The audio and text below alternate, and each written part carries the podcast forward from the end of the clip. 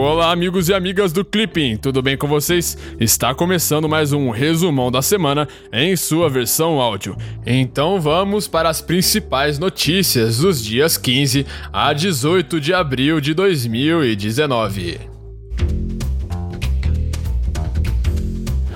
Política externa brasileira. Na segunda-feira, o governo brasileiro denunciou o Tratado Constitutivo da União de Nações Sul-Americanas, a Unasul. De acordo com o Ministério das Relações Exteriores brasileiro, a decisão foi oficialmente comunicada ao governo do Equador e deverá surtir efeito após seis meses. Na quarta-feira, Brasil e Tailândia celebram 60 anos de relações diplomáticas. De acordo com o Ministério das Relações Exteriores, o Brasil segue comprometido com o fortalecimento das relações com a Tailândia, buscando expor ações concretas nas áreas de comércio e investimentos, cooperação em energia, segurança e defesa, entre outras. América Latina e Caribe. Na segunda-feira, os países do Grupo de Lima emitiram uma nova declaração na qual exortaram as Nações Unidas a tomarem medidas para evitar uma maior deterioração da paz e segurança e para prestar assistência humanitária. Segundo a declaração, os países também exortaram a comunidade internacional a facilitar o processo de transição e o restabelecimento da democracia na Venezuela, em particular Rússia, China, Cuba e Turquia. Na terça-feira, chegou à Venezuela o primeiro carregamento de ajuda humanitária da Cruz Vermelha. De acordo com a notícia, em 10 de abril, Nicolás Maduro havia anunciado um acordo com a Comitê Internacional da Cruz Vermelha, a CICV. Na quarta-feira, o governo argentino anunciou medidas econômicas para acalmar a população após a divulgação do índice de inflação de março. Segundo a notícia, o pacote proposto pelo governo argentino inclui o congelamento de preços, benefícios fiscais para pequenas e médias empresas e descontos em várias áreas.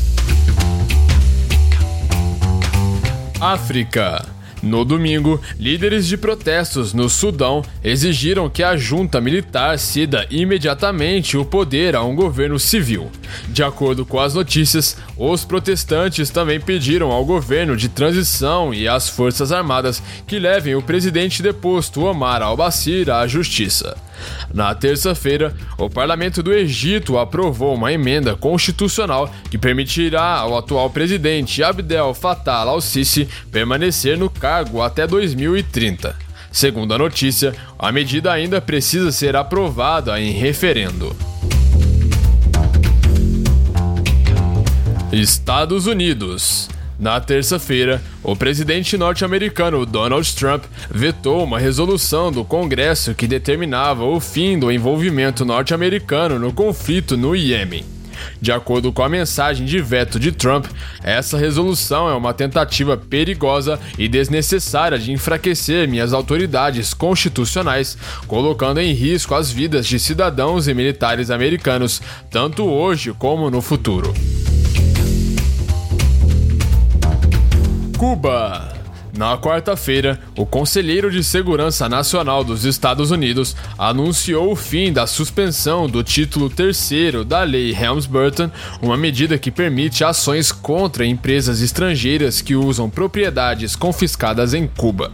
Segundo as notícias, a União Europeia estaria disposta a responder com ações na Organização Mundial do Comércio, a OMC, caso a medida prejudique os investimentos das empresas europeias em Cuba.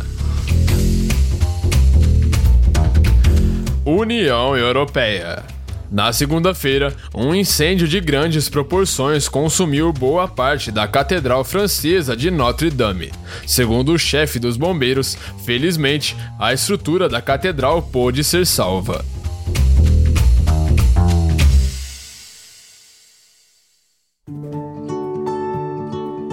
Então é isso aí. Essas foram as principais notícias e atualidades dessa semana. Se você gostou, não se esqueça de deixar o seu feedback aqui na plataforma do Clipping ou então no nosso Instagram, no nosso SoundCloud. E qualquer dúvida, pode entrar em contato com a gente, beleza? Então, eu vou ficando por aqui. Um grande abraço e te vejo na semana que vem. Tchau!